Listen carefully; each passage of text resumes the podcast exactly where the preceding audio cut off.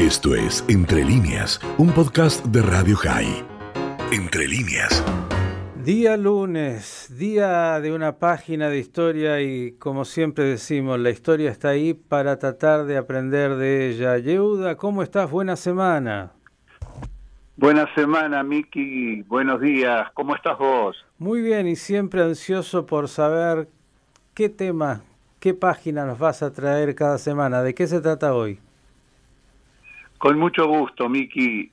El 25 de agosto de 1698 es una de las fechas probables en la cual nació Rabeliezer ben, eh, perdón, Rab Israel ben Eliezer, conocido como Baal Shem Tov, o el Besh, considerado el padre del movimiento hasídico. Eh, poco se sabe sobre la vida del Baal. La fuente directa más famosa es el archivo biográfico publicado en 1815, Shifheya Baal Alabanzas del Baal preparado por sus discípulos. El libro de las alabanzas constituye una colección de relatos que prueban la veneración y la devoción de los discípulos hacia su maestro, por lo cual la escasa información biográfica que aparece en él está profundamente entrelazada con leyendas y milagros que en la mayoría de los casos es difícil discernir cuáles son los reales acontecimientos históricos.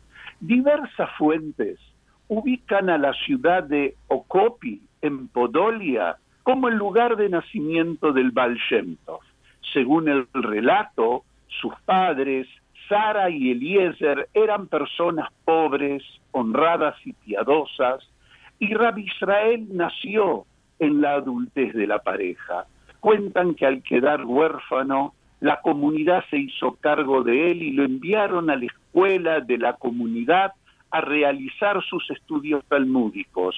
En la escuela se caracterizó, cuentan, por sus frecuentes desapariciones, siendo siempre encontrado en los bosques solitarios que rodean el lugar, disfrutando con mucho entusiasmo de la belleza de la naturaleza.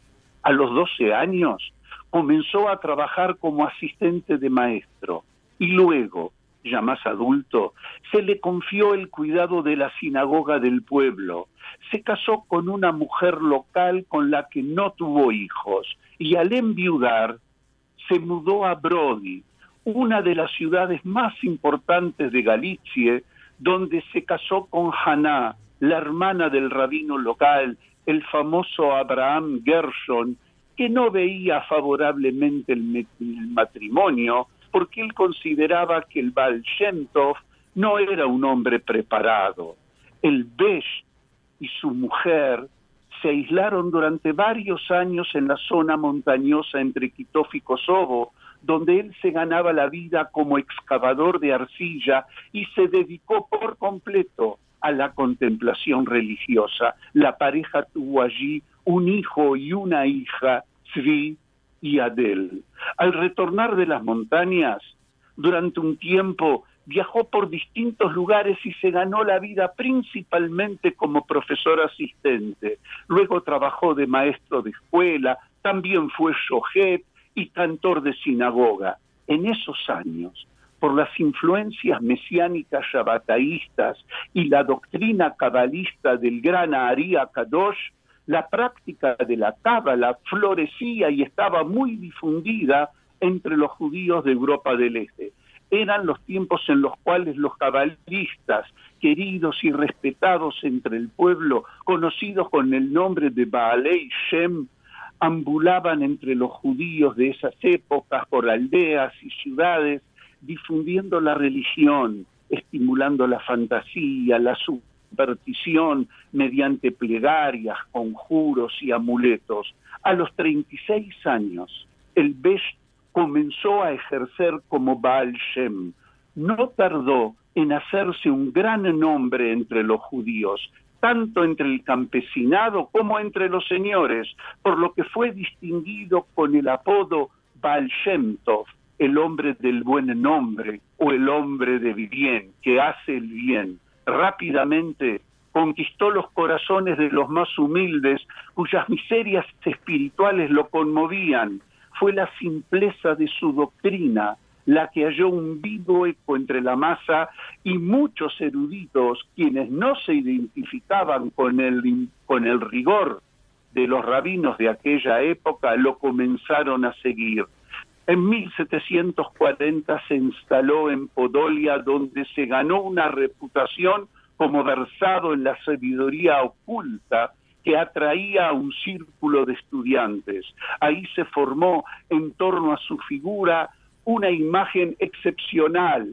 El grupo de discípulos que lo comenzó a seguir inició en los fundamentos de su enseñanza y rápidamente la difundió. Difundieron los relatos, las leyendas, los dichos populares. El Best enfatizó en sus enseñanzas la importancia de la kavaná, la debida intención en la oración, de la santidad de las letras que componen las palabras de los textos, de que debe haber una verdadera dreikut, una verdadera devoción a Dios, la cual no radica en el conocimiento y en la práctica de los mandamientos religiosos, sino en el saberse fuertemente unido a Dios y encontraba su máxima expresión en la tefilá, la plegaria ferviente.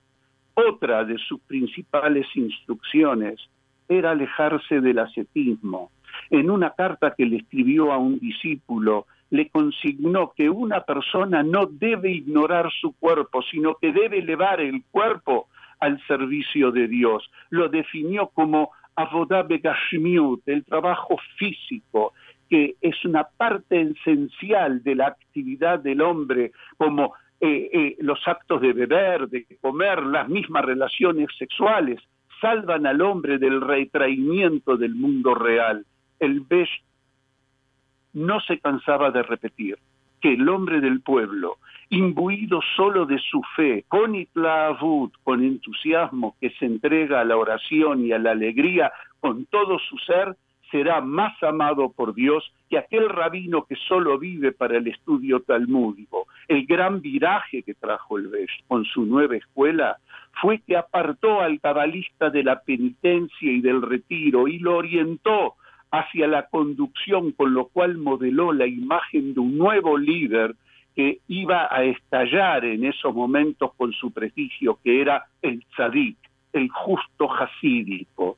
Las teorías del Balshentov, encontraron la férrea oposición de un importante sector de la ortodoxia religiosa llamado los mitnagdim, los opositores, quienes bajo el liderazgo del rabino Eliau Ben Shlomo Zalman, quien era conocido por su erudición y conocimiento y apodado el Gaón de Vina, rechazaba enfáticamente las afirmaciones del Baal El Gaón sostenía que la teoría de servir a Dios tanto con los impulsos buenos como con los malos, le permite al hombre borrar el límite que separa lo profano de lo sagrado, lo prohibido de lo permitido. Los mitnagdim estaban convencidos que dar preferencia a las intenciones por sobre los preceptos y apartarse del estricto cumplimiento de las normas llevaría a los hasidim a la transgresión de la Torá y eso era para ellos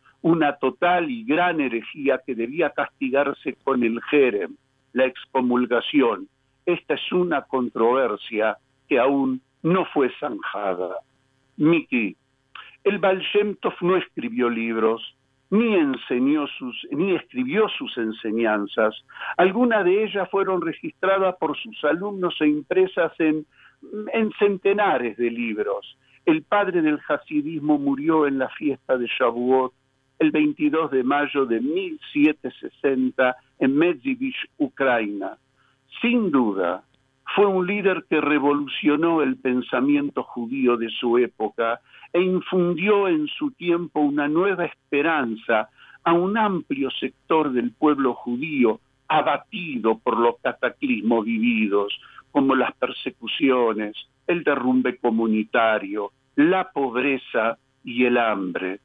su legado y el de sus discípulos, junto a las enseñanzas difundidas por sus seguidores, conocidos como Sajidim, siguen recreando su vigencia hasta hoy en día en el presente.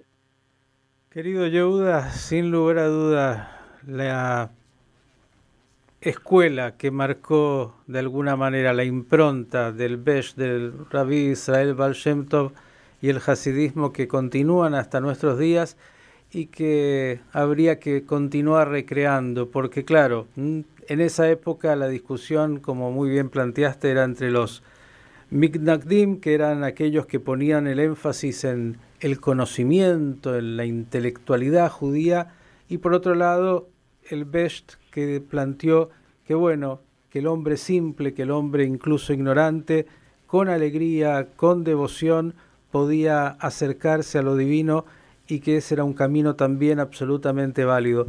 En estas épocas donde la gran mayoría, la gran, gran mayoría, está también muy distante de las fuentes como era en la época del Best, seguramente por otros motivos, esa alegría, ese entusiasmo, esa devoción sincera tendría que volver a ser parte del entusiasmo de nuestro pueblo para poder recrear un neo-hasidismo que a veces está presente, sobre todo en las escuelas hasídicas, pero que en las grandes masas, sobre todo seculares, está carente. Querido Yehuda, más que adecuado, sobre todo en estas vísperas casi ya de Rosh Hashanah, traer la figura de Israel Baal Tov. Un abrazo grande y te esperamos la semana que viene para otra página. Con mucho gusto y muy buena semana. El profesor Yehuda Krell trayéndonos hoy nada más ni nada menos que la figura de Rabbi Israel Baal Tov, el iniciador del movimiento Hasid. Esto fue Entre líneas, un podcast de Radio High. Puedes seguir escuchando y compartiendo nuestro contenido en Spotify, nuestro portal radiohigh.com y nuestras redes sociales. Hasta la próxima.